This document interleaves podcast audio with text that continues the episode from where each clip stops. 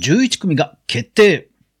ノートがクリエイターを支援するプログラム、クリエイターサポートの審査結果を発表しました。約1200件の応募の中から音楽、アート、映像、スポーツ、エネルギー、食など多くの分野から選出。クリエイターの今後の活動に注目が集まりそうです。一方で、第2弾の募集に向けて様々な考察をしてみると、それでは早速学んでいきましょう。おはようございます。クリエイターのかぐわです。いつもご視聴ありがとうございます。今日のお品書き。ノートがクリエイターをサポート。高校生からコマ撮りアニメーターまで、第2弾への考察です。いやー、ついに発表されましたよ。そうそう、そろそろだとは思っていたんですけども、公式プレスリリースがありましたので、早速見ていきましょう。ノートクリエイターサポートプログラム第1弾支援クリエイター11組が決定と。いやー、ほんと、11組の皆さんおめでとうございます。このプレスリリースが31日に出たんですが、えーそこでですね、約1200件の応募があったということですね。いや、スタイフ、スタイフのね、中でもあの、応募されたという方いらっしゃいましたけど、1200件もね、応募があったんですね。いやー、これはもう第1回目としては大成功じゃないですかね。運営側はこの1200件をね、ケンケン精査していったと。いやー、それはね、さぞ大変なことだったと思います。運営の皆さん、本当にお疲れ様です。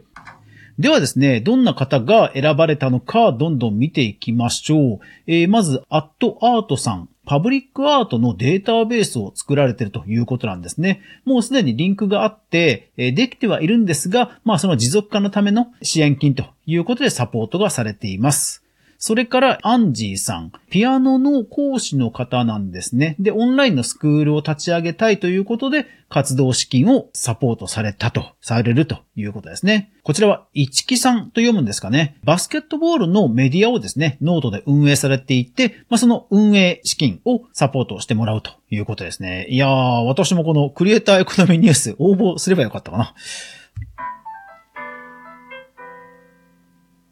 さあ、どんどん行きましょう。カレー哲学さん。日本にインドを作るというビジョンで、東京マサラ物質を拠点に、インド料理とカレーの情報収集や研究活動を行っている方だということなんですね。ですので、活動資金に関しては、研究活動の資金をサポートしてもらうと。いやー、こういうパターンもあるんですね。えーそれから、えー木山幸子さん。えーこの方はフリーの言語聴覚士の方だそうで、音声教材の開発の資金をサポートされるということですね。えー次に、玉木さん。こちらはですね、芝生農家まあ、芝生を作る農家の方なんですが、趣味でミニ四駆のリモートレース、ですからリモートですから遠隔なんでしょうね。リモートレースの開催をやられてるそうなんですが、今回、天然芝生のそのミニ四駆のコースを作るというチャレンジをまあ支援してもらうということなんですね。これすごいなかなかユニークですね。ハトさん。この方は、コマ撮り人形アニメーションの作家さんです。いやー、これは本当まさにクリエーションっていう創作活動って感じですね。丸かじり農園さん。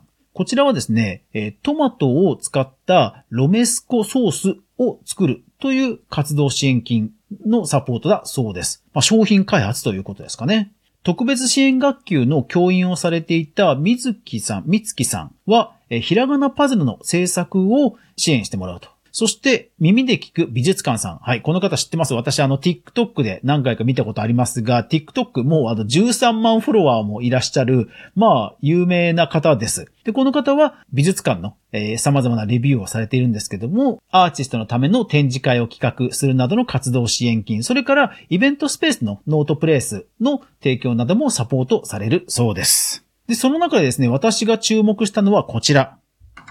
アマテラスプロジェクトさん。こちらはですね、なんと高校生の二人組です。島根県にあります人口2300人の島に自家発電事業を立ち上げるプロジェクト。それをま支援してもらうということなんですね。いやー、ほんと立派ですね。えー学校の探究学習から島の電力自給自足というキーワードで、まあ、二人が出会ってですね、そして自分たちの力で発電を目指すということなんですね。ですからノートのこちらのプレスリリースにもリンクが貼ってあります。そちらの記事を読んでみますと、まあ、学校の電力がね、まあ、年間310万円もかかると。いや、これはなんとかせにあかんということで、アマテラスという会社を作り、電気を作るということを目指すそうなんですね。で、そのためにクラファンを立ち上げると。で、その時にプロモーションビデオを作りたいと。そういう時に会社の事業登録で30万円、PV の撮影用のドローンで15万円と。合計45万円をサポートしてほしいというノートの記事を書いています。で、これがまあ選考されたということなんですよね。いやー、本当に頼もしいですね。高校生二人がそういった地域活性化や自然エネルギーの、まあ、未来に向けたね、活動をするということで、本当頼もしいし、頑張ってほしいなと思いました。クラファンが立ち上がったら、ぜひぜひ皆さんも見てみてはいかがでしょうか。さあ、これでですね、第2弾がいよいよね、楽しみになってきましたね。まあさすがに、まあ来年だとは思うんですけども、来年の9月の締め切りなどを目指して、皆さんね、これからいろんなこう、企画を考えていかれるんじゃないかなと思うんですが、